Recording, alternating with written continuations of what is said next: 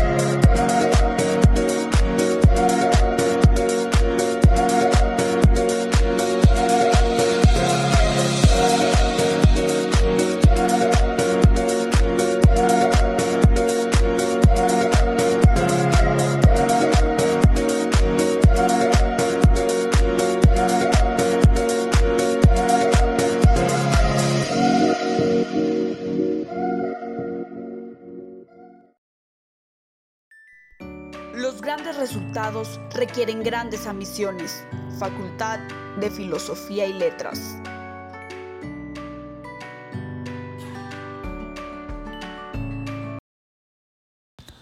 Muy escalofriante anécdota, Araceli, es momento de la mía.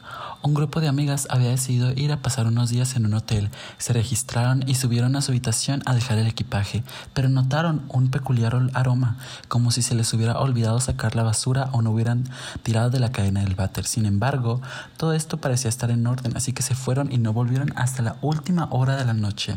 El olor había un- empeorado notablemente a lo largo del día y era casi insoportable, de modo que llamaron a mantenimiento para que localizara su origen. La persona a la que mandaron miró debajo de las camas, dentro de los armarios, incluso olfateó los desagües y las ventilaciones, pero no pudo encontrar la fuente del aroma. Al final limpiaron la habitación con generosas cantidades de productos perfumados, pusieron la ventilación al máximo y desearon las buenas noches al grupo de amigas. La peste estaba por el momento enmascarada y como ellas estaban agotadas se fueron a la cama. Una de ellas escondió la cartera debajo del colchón como acostumbraba hacer en, esos, en ese tipo de hoteles. Todas durmieron bien hasta la mañana siguiente. Grandes rayos del sol entraban y ya en la habitación, caldeándola a un extremo, el olor seguía presente y más potente que nunca. Una de las mujeres, ya bastante irritada, volvió a llamar al departamento de mantenimiento para quejarse. Luego el director del hotel con un ejército de personal de dirección y mantenimiento se presentó en breve y una vez más rebuscaron por todas partes sin resultado. Sin embargo, todos estuvieron de acuerdo que el olor era inaguantable, así que dirección ofre- ofreció cambiar de habitación a las amigas. Recogieron sus cosas para bajar al vestíbulo, pero cuando la señora que había escondido la cartera hurgó debajo del colchón, tocó algo que parecía sospechosamente una mano humana. Quitaron el colchón y encima de la cama, ahí, en un hueco, hueco, pareciera que estaba dentro de- del colchón, había un hombre muerto. Era evidentemente que lo habían asesinado en la habitación y el asesino lo había escondido entre el colchón y el respaldo. Habían recortado una parte del, del asesinato para que no hiciera bulto en la cama.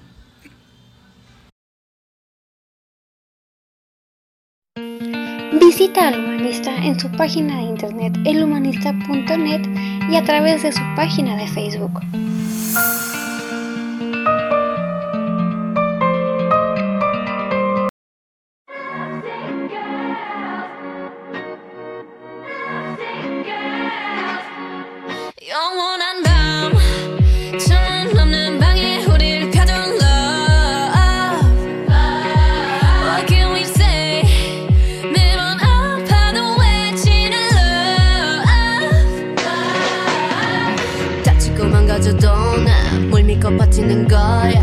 어차피 떠나면 상처 조성인 채로 미워하게 될걸. 끝장을 보기 전 끝낼 순 없어. 이 아픔을 기다린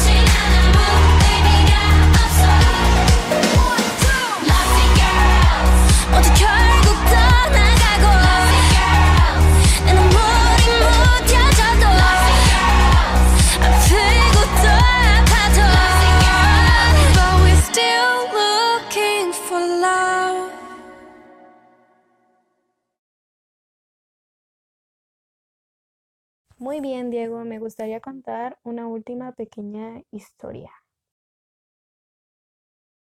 Hace tiempo una amiga mía y yo decidimos hacer espiritismo por primera vez, ya que nos, ya que nunca antes nos habíamos atrevido a hacerlo. Llamamos a otras dos amigas para que nos acompañaran, ya que a mí me habían dicho que probablemente con solo dos personas sería mucho más difícil que pasara algo. Nos costó trabajo convencerlas, pero al final se dieron.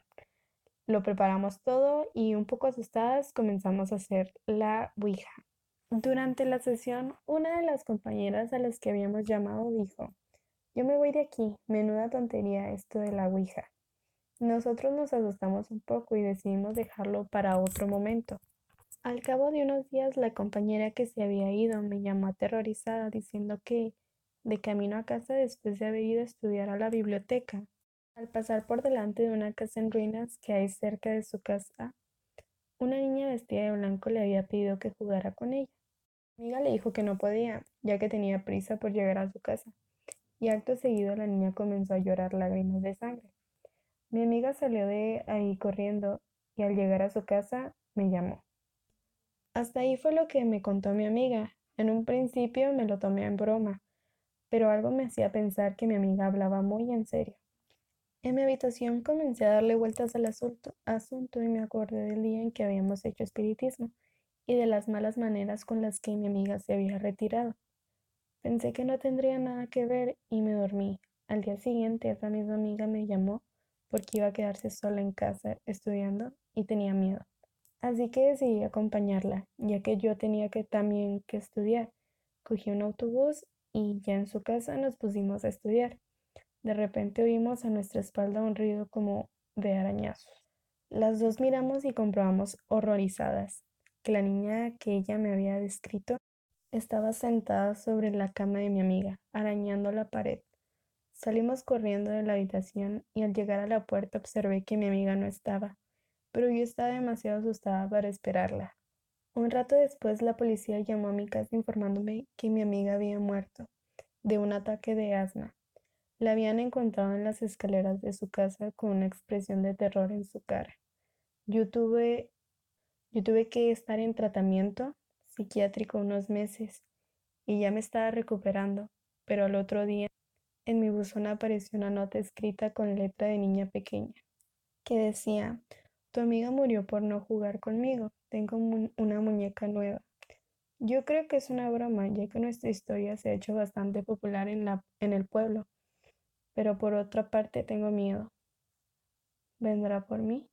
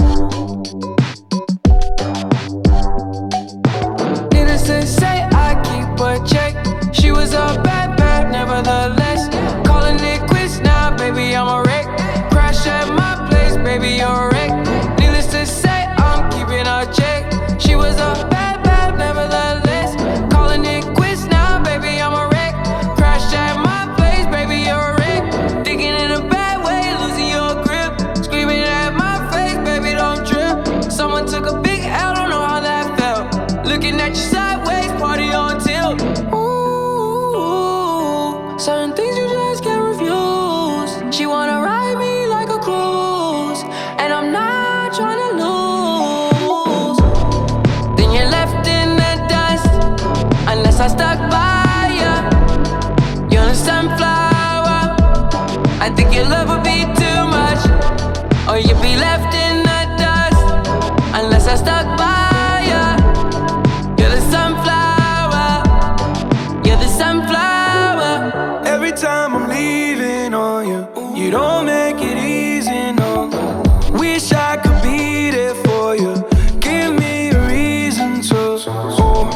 time I'm walking out, I can hear you telling me to turn around.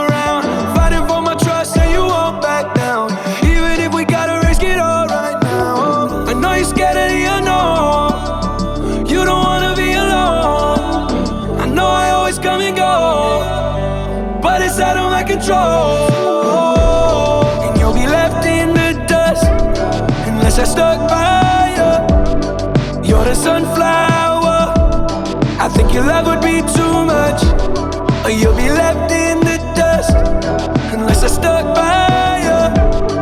You're the sunflower. You're the sunflower.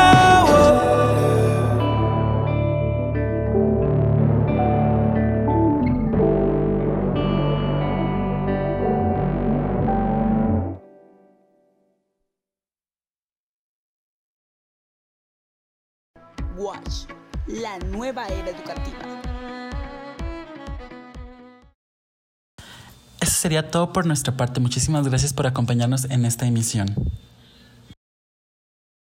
Nos vemos en la próxima hora del terror en el 66.6, su estación favorita. Esto fue Picaboo Radio, donde el terror se sienta a nuestro lado, con Araceli Cervantes y Diego Llora.